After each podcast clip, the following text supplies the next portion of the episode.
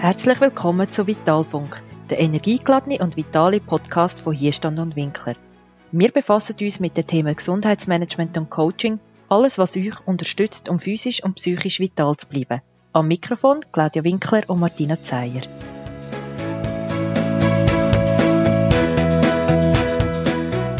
Hallo und herzlich willkommen zu unserer vierten Episode vom Podcast Vitalfunk. Wie angekündigt, starten wir mit dieser Episode unsere Sonderreihe zum Thema Resilienz. Gerade in Zeiten wie jetzt, wo die Lage unübersichtlich und unsicher ist, bleibt uns nichts anderes übrig, als uns konzentriert Schritt für Schritt vorwärts zu bewegen, ohne das Ganze aus dem Blick zu verlieren. Im Umgang mit dieser teilweise Planlosigkeit kann beispielsweise gerade Resilienz unterstützend wirken. Und wenn es uns als Gesellschaft gelingt, erfolgreich zu kooperieren und die Angst, Unsicherheit sowie den Stress zu moderieren, entsteht das Potenzial, sich erfolgreich weiterzuentwickeln und resilienter aus der Corona-Krise rauszugehen. Heute in der ersten Folge von dieser Podcast-Sonderreihe möchten wir euch mal einen Überblick geben, wieso gerade all von Resilienz redet, was es genau ist und wieso es so eine wichtige Kompetenz für die Zukunft ist. In den weiteren Folgen werden wir auf die verschiedenen Resilienzfaktoren detailliert eingehen und euch auch Praxistipps zur persönlichen Weiterentwicklung von der Resilienz auf den Weg geben. Wir freuen uns, dass ihr dabei seid und wünschen euch ganz viel Spaß. Der heutige Podcast möchte mit einem Zitat von Max Frisch starten. Er sagt, eine Krise kann ein produktiver Zustand sein. Man muss nur den Beigeschmack von der Katastrophe nehmen. Krisen sind in unserem Leben immer wieder Begleiter und gerade jetzt in dieser speziellen Zeit reden wir nicht von einer Weltkrise, sondern von einer Krisenwelt. Nichts ist, wie es eigentlich war und es wirbelt uns einfach ziemlich umeinander. Ja, und gerade in solchen Situationen können ja Ängste, Wut, Verzweiflung, aber auch vielleicht Trauer entstehen, oder so Krisen können so Emotionen mit sich bringen. Und es kann auch einen recht grossen Einfluss auf unsere Gesundheit haben. Ich finde gerade so den Aspekt von der Angst im Zusammenhang auch mit Resilienz noch wichtig, weil Angst ist ja als Emotion eigentlich verbunden mit dem Bedürfnis nach Sicherheit. Und Sicherheit ist eines der wichtigsten menschlichen Grundbedürfnisse. In so unsicheren Zeiten ist es also eigentlich ganz normal, dass dass wir auch von gewissen Ängsten plagt sind. Das Gute ist aber, dass unser Erleben und somit auch unsere Angst immer durch die Fokussierung von Aufmerksamkeit entsteht. Das heißt, wenn wir uns also sehr auf unsere Angst fokussieren, steigert die sich irgendwann übermäßig und das führt dann zu irrationalem Verhalten, wie die Hamsterkäufe, die wir ganz am Anfang erlebt haben. Die Aufmerksamkeit steht aber niemals fest. Das heißt, wir können auch schauen, auf was wir uns fokussieren und können sie wirklich aktiv beeinflussen. Und das ist ganz ein wichtiges Element von der Resilienz.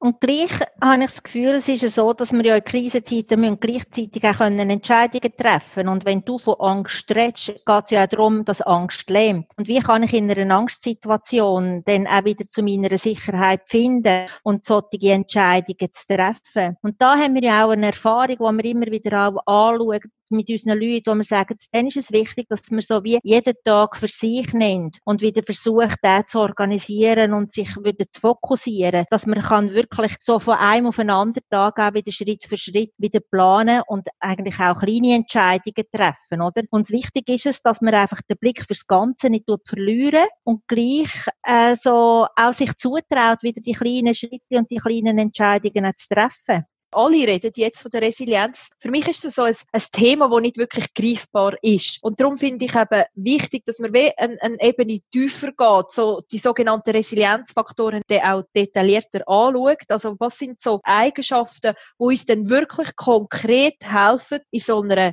Krisensituation oder auch in einer schwierigen Situation besser damit können umzugehen. Und darum, ich glaube, es ist wichtig, dass wir mal auch miteinander anschauen, was ist denn Resilienz? Für was steht der Begriff Resilienz? Also Resilienz, kannst du ja mal nachlesen. Es gibt ja x, x tausend Definitionen von dem. Und wir haben ja mal gesagt in unseren Workshops, also für uns ist das Passende, dass es die Widerstandskraft, die Spannkraft eigentlich so ein bisschen darstellt. Also wir haben ja auch immer das Bild wieder vom, vom Gummiband, vom Terraband, das wir kennen, oder von den Knetballen. Du kannst eine Knetballe kannst du zusammendrücken, wie du willst, und sie geht immer eigentlich auch wieder in Ursprung zurück. Und das ist ja auch das, was wir sagen, wo halt wirklich uns Menschen nicht ganz so einfach ist. Wir lassen uns ja eigentlich auch relativ lang immer wieder verbeugen und verdrücken und vermachen. Und das ist ja dann so, dass wenn man zu lang wartet und eben die Resilienzfaktoren nicht hat, die Möglichkeit nicht hat, wieder sich selber in Ursprungszustand zurückzubringen, dass man immer mehr Kraft und Energie und halt auch Ausdauer braucht, um das wieder zu erreichen. Und wichtig ist für mich auch noch so ein bisschen der andere Teil. Es ist so auch, wer sagt denn, was ein richtiges Tempo ist, was die richtigen Instrumente sind, was die richtigen Tools sind, um können wieder zurück in Ursprungszustand zu gehen. Da geht es wirklich darum, dass das jeder für sich selber muss auch herausfinden muss ich mal ein paar Schritte schneller machen oder kann ich auch mal ein bisschen langsamer unterwegs sein?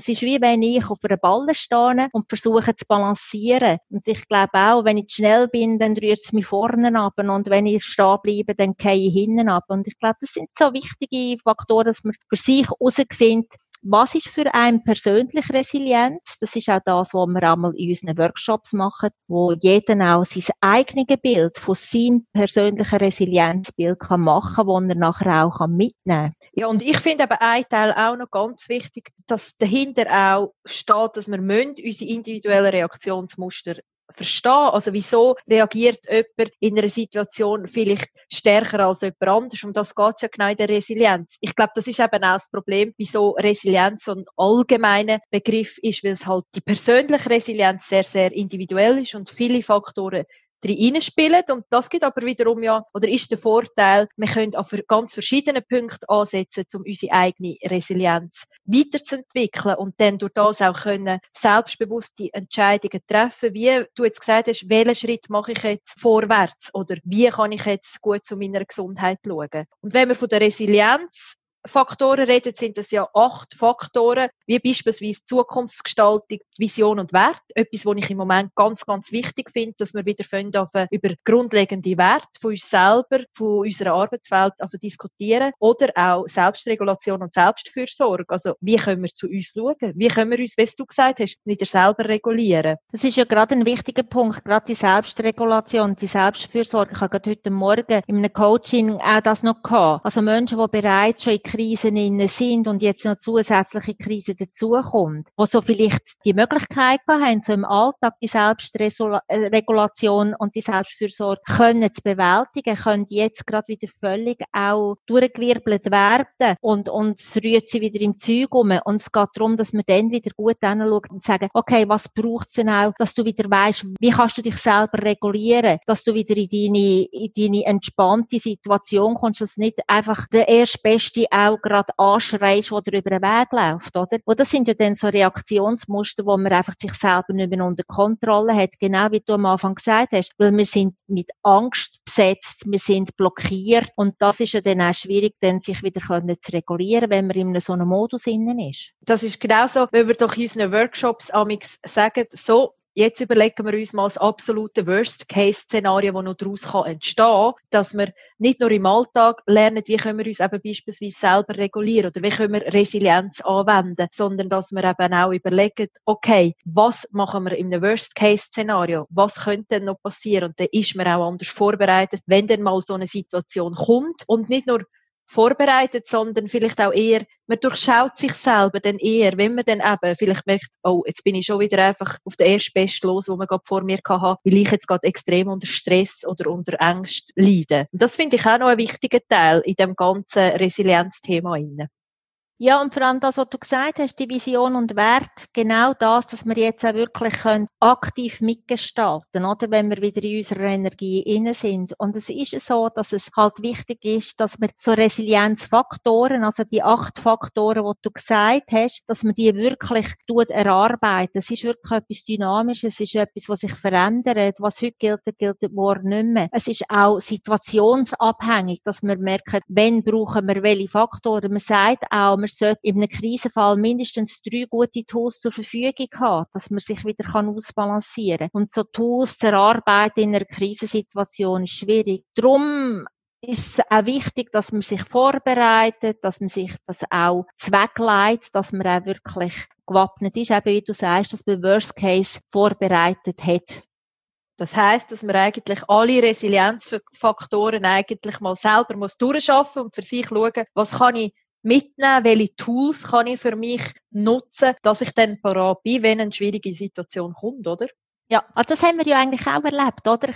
Wir haben unsere Resilienz ziemlich müssen wieder organisieren, oder? Gerade am Anfang, wo es, wo es darum ging, es ist nicht mehr so gewesen, wie es wirklich war. Das haben wir selber auch erlebt. Und durch das, dass wir das zur Verfügung hatten und auch den Austausch hatten miteinander, haben wir auch können das Ganze wieder organisieren und ordnen. Und ich glaube auch, gerade in schwierigen Situationen Beziehungen zur Verfügung zu haben, wo man miteinander kann etwas wieder entwickeln, wo man miteinander im Austausch ist. Ich glaube, gerade Beziehungspflege, wo für ganz viele jetzt auch schwierig war, ist, wo ein wichtiger Resilienzfaktor ist, da muss man können schauen, wie kann man denn so etwas auch aufbauen dass man gerade in Zeiten, wo man vielleicht nicht kann, sich besuchen oder austauschen oder mal in den Arm nehmen, dass man dann wie andere Faktoren vielleicht kann mehr oder stärker nutzen also das merke ich schon auch immer wieder in meiner täglichen Arbeit jetzt mit den Klienten, dass der Austausch sehr, sehr wichtig ist und dass, dass die Leute aber auch sehr offen sind, zum jetzt Neues lernen, zum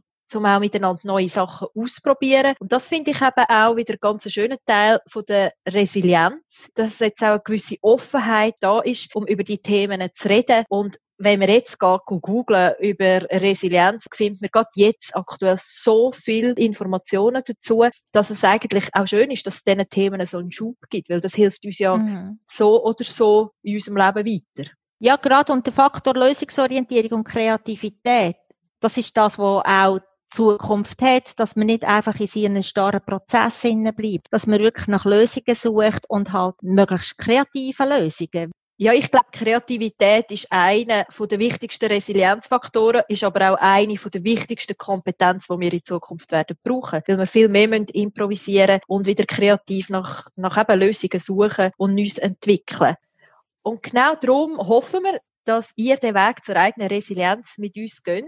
Denn wir sind überzeugt, dass es darum geht, sich in der Arbeitswelt und auch in Krisensituationen immer wieder auszubalancieren und auch das Gleichgewicht dann können zu behalten, weil das gibt uns schlussendlich Energie und Raum, die Zukunft mitzugestalten.